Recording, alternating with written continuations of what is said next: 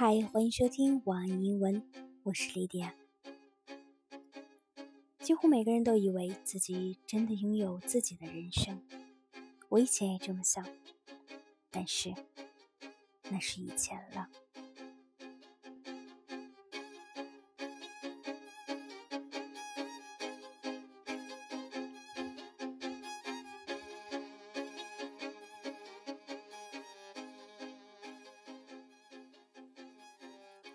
Almost everybody thinks they are really the masters of their own lives. I used to think that way too, but that was the past.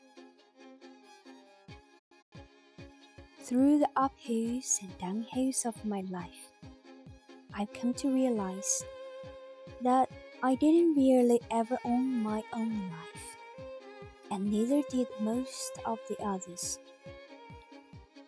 I used to be so restless and shallow. I was always satisfied with what things seemed to be at first sight, and I was seldom able to calm down and reflect on the present moment. But what it really means to own your own life is that you put your heart into the present moment. Otherwise, you are nothing but just a passenger who are forced to drive through this highway that we call life. You don't own it, and you can't enjoy it.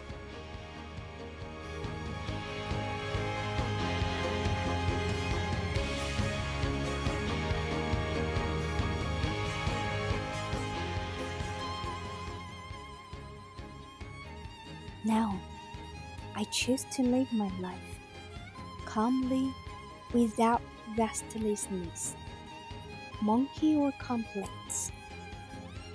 Being like this, I suddenly discovered that my vision had become clearer. Many problems that troubled me before are now solved. I'm grateful that I made such a decision. In the past, I can only dream what kind of life that I can live. But now, I can live this life as I wanted.